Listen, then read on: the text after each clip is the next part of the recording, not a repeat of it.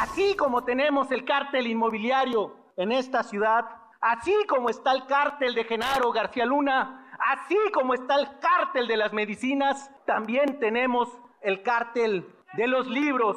Errores en la cronología de la vida de Benito Juárez, saltos inexplicables, una imagen que la científica mexicana Julieta Fierro del Sistema Solar ha hecho trizas en las redes sociales y que sabemos que no debería de estar en los libros que leen las niñas y los niños de México. Estos libros son libros chafas, hechos por personas chafas que quieren generar una niñez que no produzca Estoy a favor de la nueva escuela mexicana, pero Luis Hernández Navarro dice que los procedimientos se hicieron con las patas.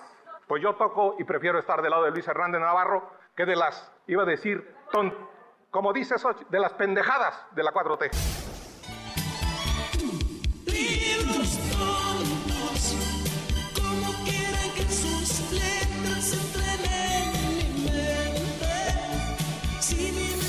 Bueno, pues siguen la polémica, siguen los debates en torno a los libros de texto gratuitos. Escuchábamos pues las dos versiones. El gobierno federal eh, y los gobernadores de Morena han dicho que son buenos libros, que se van a distribuir, eh, que, son los correctos, digamos, para acompañar el nuevo, la nueva reformulación con, con el tema de la nueva escuela mexicana, mientras que la oposición eh, pues, y, y la Asociación de Padres de Familia, en fin, la Unión de Padres de Familia, eh, pues han de, eh, pues declarado a los libros de texto como, pues lo escuchábamos, ¿no? Una verdadera basura que no tienen que estar eh, o que no tienen lugar en nuestras, en nuestras escuelas. Son cuatro y hace un par de horas se dio a conocer que Colima también Colima es un estado morenista, tampoco va a distribuir los libros de texto gratuitos mientras que no eh, haya una eh, resolución en torno a una orden judicial que frenó la repartición de los libros de texto porque dice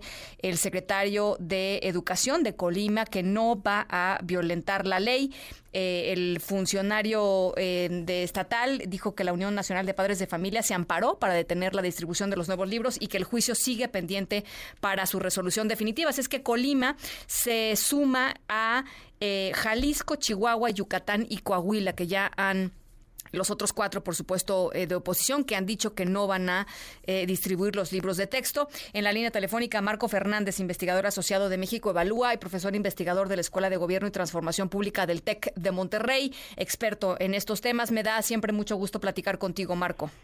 Hola Ana Francisca, muchas gracias por el espacio. A ver, yo creo que, perdón por la pregunta tan tan tan sencilla, pero ¿qué pasa si no hay libros de texto? Digo, para empezar, porque lo, porque las clases empiezan en 15 días, Marco.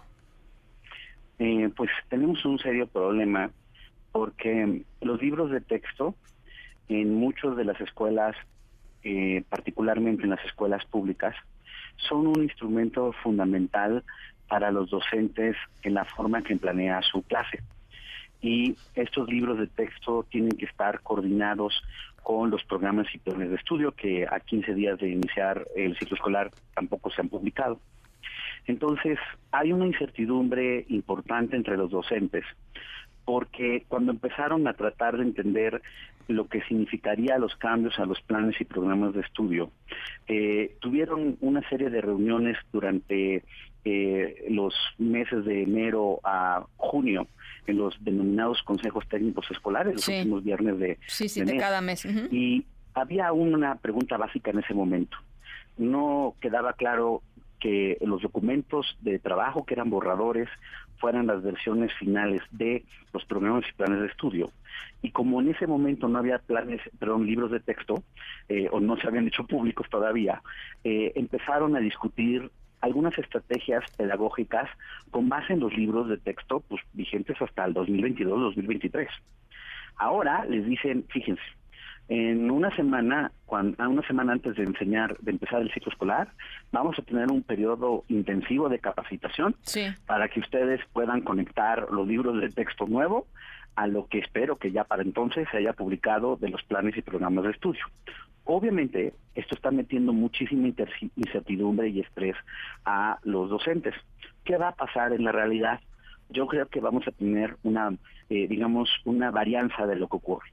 Por un lado, hay estados independientemente de que han dicho que no van a distribuir mientras no se resuelva judicialmente el asunto, ya han advertido que ocuparán el espacio que le permite la Ley General de Educación eh, del componente regional de los libros de texto para que ellos generen sus propios cuadernillos en matemáticas y la facilitación o el, impulsar el aprendizaje de eh, la comprensión lectora. Es el caso de Nuevo León, es el caso, por ejemplo, de eh, Guanajuato.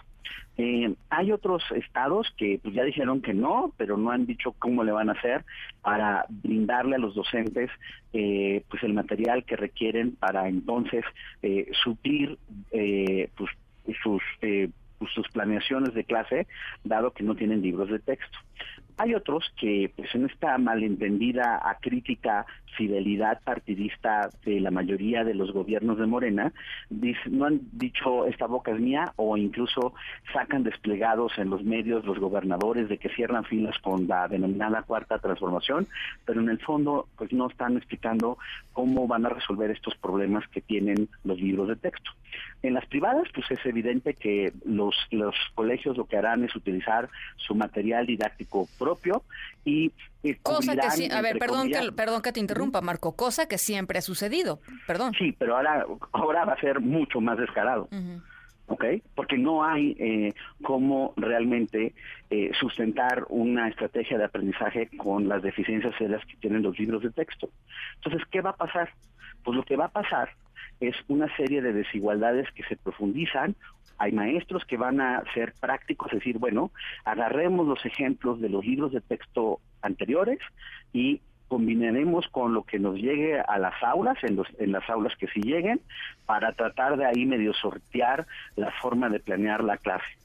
Lo, lo trágico en todo esto es, por un lado, los dos elementos básicos de la crisis educativa que enfrenta el país, de el millón doscientos mil estudiantes que no regresaron a las aulas una vez comenzadas las clases presenciales, y el hecho de que la gran mayoría de los estados carecen de un diagnóstico de lo que dejaron de aprender los chicos durante los años de la pandemia, va a seguir ahí.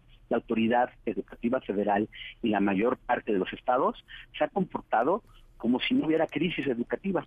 Y ahora a eso le van a sumar eh, la implementación de eh, programas y planes que tienen deficiencias serias y sobre, todo, peor aún, eh, pues libros de texto que más allá de los errores que se han señalado, lo creo que es sustantivo, y lo has hablado con diversos colegas, con Alma, con, con Alma Maldonado, Irma Villalpando y otros, es que, por ejemplo, lo básico, que es que tuvieran una coherencia didáctica, es decir, que tengan un hilo conductor para que el, maestro cuando está utilizándolos va construyendo a lo largo de las semanas eh, el aprendizaje. Más, complejos. Pues sí, el eh, aprendizaje. pues eso no, no lo hay. O sea, y ahorita yo escucho este, la vespertina y lo que no ha habido es una explicación de cómo resolver estos problemas. La verdad es que eh, no, no es que esperara mucho más de las vespertinas y los supuestos especialistas que, que están detrás de los libros de texto, pero la, eh, pues es muy lamentable observar la pobre defensa educativa de las deficiencias que tienen los libros de texto que está haciendo la autoridad. Ahora, eh, en, términos de lo que está eh, en los juzgados, ¿qué podría pasar, Marco? Lo que entiendo es que hasta ahorita hay cinco amparos, el más visible el de la Unión Nacional de Padres de Familia, en donde la jueza ha instruido a la autoridad que eh, pues no podía hacer la eh, mandar a hacer los libros de texto y mucho menos distribuirlos mientras no cumpliera con eh, los requisitos legales de, por un lado, publicar los planes y programas de estudio, que asumo lo harán en los próximos días, y mostrar que se hicieron en verdad estas consultas a padres y a docentes, que pues hemos ido viendo como en la retórica dicen tanto el presidente como su secretaria de Educación, ya, este que primero consultaron a miles de docentes y ahora un funcionario eh, de, la Secretaría de Educación eh, pues de cargo menor, pero el brazo derecho del señor Marx Arriaga se aventó el fin de semana en una entrevista de las chacaleras que ustedes mencionan, eh, pues una, una afirmación de que habían consultado a un millón de personas. Lo, lo peculiar es cómo la autoridad ha decidido reservar por cinco años esta supuesta, eh, las supuestas actas de las consultas y cómo se tradujo eso en material educativo, lo cual, insisto, pues revela en el fondo que es pura pura retórica, puro taco de lengua, discúlpenme la expresión. Entonces... Sí, o sea, a este ver, ¿por qué? Perdón que eh, vamos a, hacer una pequeña pausa. ¿Por qué, eh, eh, ¿por qué no dar a conocer el proceso abiertamente? ¿Y por qué reservarlo por cinco años? Pues la verdad digo, perdón, pero el, gobierno más transparente de la el gobierno más transparente de la historia. Estamos hablando de libros de texto, caray, no es un secreto, este, no, no sé, de inteligencia nacional este, o de seguridad nacional. o sea, lo que pasa es que en el fondo, justo el presidente decía que el que nada debe, nada teme. Pues pareciera que temen mucho y por lo tanto reservan la información. Así es. Bueno, Marco, pues eh, es complicada la, porque complicado porque además ya se volvió político el tema. Yo lo he, insistido mucho en los últimos días y eso eh, pues no le hace bien a, la educación. No le hace nada bien porque los los estudiantes no distinguen que si son morenistas, priistas, panistas, perredistas.